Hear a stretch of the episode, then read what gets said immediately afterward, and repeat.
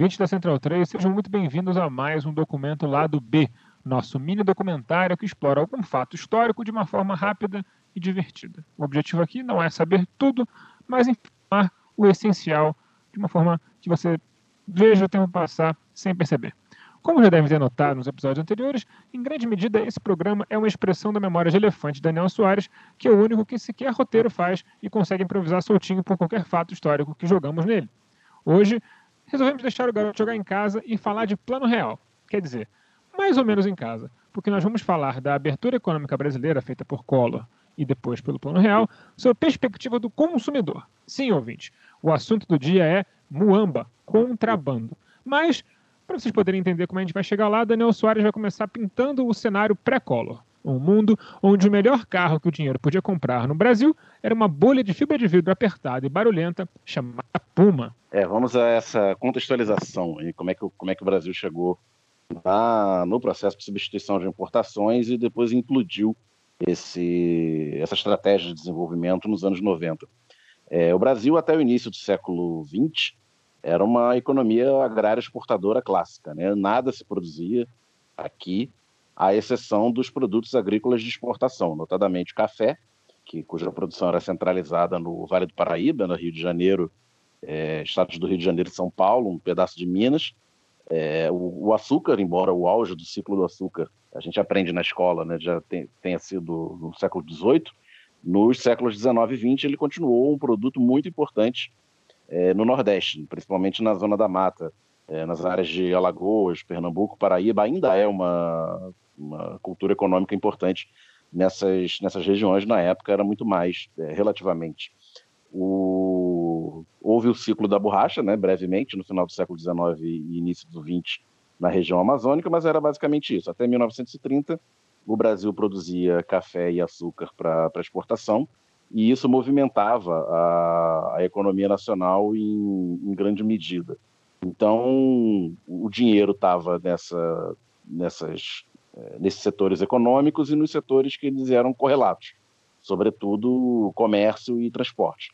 Então a elite era a elite proprietária que, que produzia esses produtos, grandes latifundiários, grandes comerciantes, e uma classe média incipiente é, vivia em torno disso, né, trabalhando para transportadoras, trabalhando para os, o, nos portos, nas ferrovias, no, no comércio de atravessamento, é, basicamente. Além disso, existia uma classe média incipiente no serviço público, que o setor público era muito reduzido na, na época, é, e o Estado era financiado basicamente por impostos de importação e exportação. É, essa classe média e essa elite consumiam bens de consumo que eram todos importados. Os, os, os chamados produtos de bens de consumo de alguma qualidade eram 100% importados. A indústria que existia no Brasil, além de muito incipiente, era basicamente a têxtil e que servia para abastecer os mercados populares, né? que as pessoas, pelo menos roupa, tinham que, que, usar. Então, ela era, em geral, atrasada tecnologicamente e de, de baixa qualidade. Essa, esse fato da, da elite da classe média existente consumirem bens de consumo quase que na sua totalidade importados criou uma cultura de consumo é, baseada no, em gostos e preferências, né, baseada nos produtos de qualidade produzidos na, na Europa e nos Estados Unidos, nessa época, sobretudo, Europa. E isso viria a ser um, um entrave, digamos assim, para a política de substituição de importações que passou a ser adotada, sobretudo a partir dos anos 30 e com mais velocidade a partir dos anos 50. É, o que, que, é, aqui falando rapidamente da política de substituição de importações?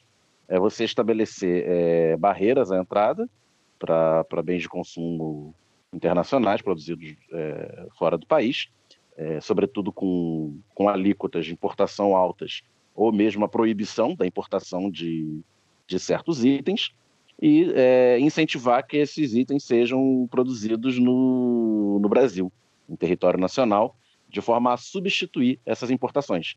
Então, com esse incentivo e com uma reserva de mercado, é, você incentiva a, o nascimento de uma indústria nacional que, logicamente, Oi. vai ter é, minha filha aqui está querendo participar do Doc Lado B.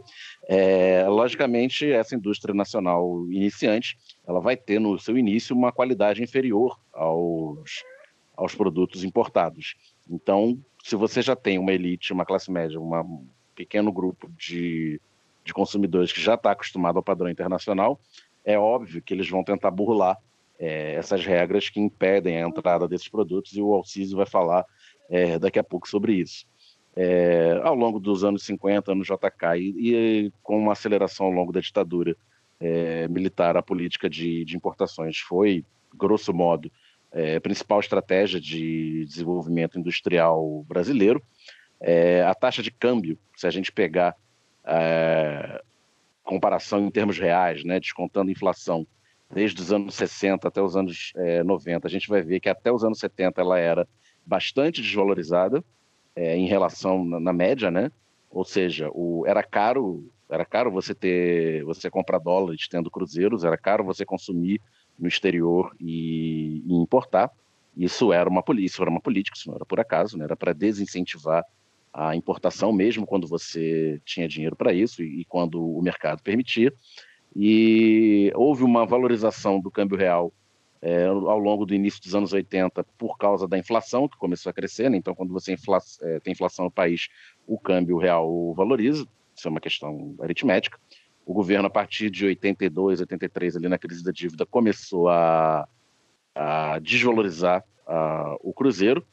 E a partir do, dos anos 90, e aí esse vai ser um, um assunto para minha próxima fala, essa política cambial de câmbio é, muito desvalorizado vai mudar. As classes altas brasileiras, um grupo que, se hoje é seleto, na época do governo Collor era absolutamente minúsculo, também enfrentavam suas dificuldades para adquirir os produtos estrangeiros da moda. Excluindo os que podiam se dar ao luxo de viver na ponte aérea com Miami e fazer suas comprinhas diretamente lá, o resto da elite brasileira dependia da sacolagem de alto nível de gente que vivia na ponte aérea com Miami e tinha seus desenrolos na aduana para passar toda aquela leva gostosa de calças da Leve, jogos de Nintendinho e maquiagem da Lancome. O contrabando para o Brasil de toda sorte de produtos criou uma conexão Ciudad del Leste, Foz do Iguaçu tão forte, especialmente na série dos produtos eletrônicos, que colocou o Paraguai em um curioso posto geopolítico. É um dos poucos países do mundo que reconhece Taiwan como o verdadeiro governo chinês nos anos 80, Taiwan era um grande produtor de produtos eletrônicos de baixa e média qualidade, enquanto os produtos de ponta, enquanto os produtos de ponta de linha eram produzidos no Japão. Ter coisas made in Japan era o auge do fetiche de consumo. Game Boys, Walkmans, videocassetes e televisores, tudo que era do bom e do melhor era japonês. E eu tenho que reconhecer que era bom mesmo, porque eu ganhei um videocassete de segunda mão da Mitsubishi em 96 do meu tio e o desgraçado do videocassete funciona bem até hoje. Esses produtos seguiam sendo muito caros. Mesmo com a abertura econômica promovida pelo Collor, que em alguma medida facilitou o acesso a esses bens de consumo, o país estava simplesmente falido, quebrado e confiscado. Só tinha dinheiro quem guardava dólar debaixo do colchão, o que era uma meia dúzia. E o mercado de contrabando era muito controlado por pessoas curiosas. Em grande parte, o contrabando foi parte do que ajudou a enriquecer bicheiros como Capitão Guimarães e, nosso, o, e o célebre Castor de Andrade. A criminalidade do contrabando era muito intrinsecamente ligada à própria profissão de fiscal de rendas na época. Ser fiscal na época era quase que uma carta branca para você conseguir fazer com que as pessoas que você queria não tivessem que pagar os devidos impostos sobre os produtos que eles traziam. Então, esse, todo esse esquema ele seria afetado justamente pelo advento do Plano Real. E a valorização do dinheiro fez com que a, mudan a Moamba mudasse um pouco de eixo e se popularizasse. É, antes do Plano Real, houve Fernando Collor de Mello. Né? O Collor foi eleito em 1979, tomou posse em 90, com uma agenda bem neoliberal. Né? É, faz uma semelhança aí com o governo atual. E dentro dessa agenda é, liberal, um dos grandes fetiches era com a abertura econômica. Como o Alciso falou aí, né, o fetiche de consumo estava todo baseado em, importados. E uma das coisas que o Collor fez foi, na, de um dia para o outro, na marra, é, zerar a alíquota ou diminuir muito a alíquota de importação de diversos bens de consumo e abrir o mercado mesmo de importação para muitos produtos em que o mercado era completamente fechado. Não é que a alíquota era alta, era proibido importar.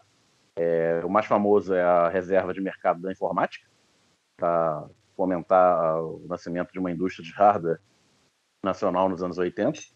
É, mas no, nos carros, por exemplo, era basicamente proibido importar automóvel. Tanto que uma das primeiras empresas a, importar, a exportar carro para o Brasil foi a Lada, né? curiosamente uma empresa soviética. E o quem, quem já se lembra, como eu, dos anos ali de 1990, 1991, vai lembrar que a, a, houve uma invasão de ladas no mercado brasileiro. Você viu um monte de lada na rua. Isso não fazia muito sentido, né? Porque o Lada nem era um dos carros é, com, com melhor fama internacional em termos de desempenho ou design, mas foi, foi a abertura da porteira, né? Foi a primeira coisa que chegou. Então... O senhor lave a sua boca para falar do Lada. O, o sedã não é a melhor coisa do mundo, mas o nível Jeepinho é um carro excelente, um dos melhores Jeeps já sim, fabricados na história sim. da humanidade. Ele tem, a, a Lada teve essa especialização né, no utilitário, mas enfim, é, houve essa primeira leva do Collor que foi baseada em abertura de, de, de mercados que eram fechados e zerar a alíquota. É, o plano real, no plano real, isso volta de com força, digamos assim, porque além da política de, de abertura comercial, existiu a política de valorização cambial. Como eu falei, né, a moeda nacional, fosse ela cruzeiro, cruzado, cruzeiro real, era historicamente desvalorizada em relação ao dólar. Era caro você comprar no exterior com a moeda brasileira. É, no plano real, havia uma, uma dupla função no, no real sobrevalorizado. Uma era de controle inflacionário pela inflação de custo, ou seja, você baratear a importação de insumos e, e com isso segurar os custos da, de produção. E o segundo, o segundo motivo era pela inflação de demanda. É você ter um câmbio valorizado junto com uma abertura comercial faz com, fez com que o mercado nacional fosse invadido de produtos é, importados baratos e concorrendo com, com esses produtos importados baratos, é, você constrangia os produtores nacionais a, a não aumentar o preço. Porque se eles aumentassem o preço, eles perdiam mais mercado do que já estavam perdendo pelo câmbio sobrevalorizado. É, então, só para ilustrar, o real começa em julho de 1994, basicamente um para um no, em relação ao dólar, um e um, 99 centavos, algo assim. É, nos primeiros seis meses, o câmbio, o dólar despenca para menos de 90 centavos. No final de 1994, um dólar chegou a valer 88 centavos de real, ou seja, uma valorização nominal de 12% do, do real. E, aliado a isso, houve uma inflação de 12% é, no mercado nacional, ou seja, é, houve uma valorização dupla, tanto em termos nominais quanto em termos de inflação. Ou seja, juntando as duas coisas, o câmbio real se valorizou no Brasil mais 20% em, em menos de seis meses. Então, isso teve um efeito gigante no, no mercado, na balança comercial, é, não apenas na, na, invasão de produtos importados, é, de qualquer produto, né, de quinquilharia a, a, automóvel, a geladeira e qualquer coisa que se pudesse importar legalmente ou não, é, e um efeito Disney, né? Todo, a classe média toda viajou para a Flórida e comprou moletões do Hard Rock Café. Do Charlotte Hornets também, e do Chicago Bulls e etc. É, em 94, o prefeito do Rio de Janeiro era o César Maia, e ele colocava a sua guarda municipal para correr atrás é, de ambulantes, proporcionando corriqueiramente cenas até de agressões físicas aos camelôs, nos episódios que ficavam famosos como o Rapa. Vem aí o Rapa, vai passar o Rapa, olha o Rapa, etc. É, ao mesmo tempo, César Maia inaugurava naquele ano o Mercado Popular, ou Camelódromo, da Uruguaiana. A ideia era organizar o comércio de rua que habitava no centro do, do Rio é, em apenas alguns quarteirões, ocupando um terreno da prefeitura que ficava no entorno da estação de metrô Uruguaiana, no coração do centro da, da cidade. Ou seja, enquanto implementava uma política de repressão aos camelôs nas ruas, principalmente de bairros da classe média suburbana e da Zona Sul, o prefeito via nesse shopping popular de 3 mil metros quadrados uma forma de contrapartida a esses trabalhadores. É, com as questões sociais, como desemprego, subemprego, pobreza, muito recorrente na opinião pública dos anos 90, O local pretendia então concentrar os camelôs que se encaixavam no determinado perfil pensado pela Prefeitura do Rio de Janeiro. É, segundo números do CPDOC da Fundação Getúlio Vargas, que baseia parte desse roteiro, a política de combate aos ambulantes diminuiu só no primeiro mandato do César Maia o número de camelôs na cidade do Rio de 40 mil para 10 mil. Dessa forma, o camelódromo da Uruguaiana, organizado em pequenos e médios boxes, se destacava como um oásis do comércio informal, oferecendo uma grande variedade de produtos, tendo como forte chamariz a venda de tênis, roupas e aparelhos eletrônicos por valores bem abaixo do mercado formal. A Uruguaiana está situada ali na mesma região onde fica o polo comercial Sociedade de Amigos das Adjacências da Rua da Alfândega, conhecido popularmente como Saara. Ao contrário do vizinho, a Saara é um polo de comércio formal, onde se destaca a venda de roupas, bijuterias, artigos de festas e utensílios para o lar. Essas lojas ocupam prédios antigos da cidade, já que se situaram ali desde o começo do século XX, principalmente pelas mãos de imigrantes que pretendiam se estabelecer no Brasil. Formalmente criado na década de 60, a Saara conta com cerca de 900 lojas, se intitulando o maior polo comercial da América do Sul. Esse título é reivindicado por outro local muito famoso do outro lado da Via Dutra, né? a Rua 25 de Março. A história da 25 de Março é semelhante com a do Saara em alguns aspectos. Como o polo carioca, o polo paulistano também fica um bairro central, no caso, o bairro da Sé. Também tem marcante presença de imigrantes, onde já nas décadas de 20 e 30 do século passado, dezenas de lojas ocupavam o que chamavam de Rua dos Turcos. Mais diferente da Saara, além das lojas registradas e legalizadas, a 25 também conta com comércio informal de camelôs e ambulantes vendendo de tudo um pouco. Já nos anos 80, a rua se notabiliza pelo forte comércio de produtos importados, vindos principalmente do Paraguai. Antes, com muita força,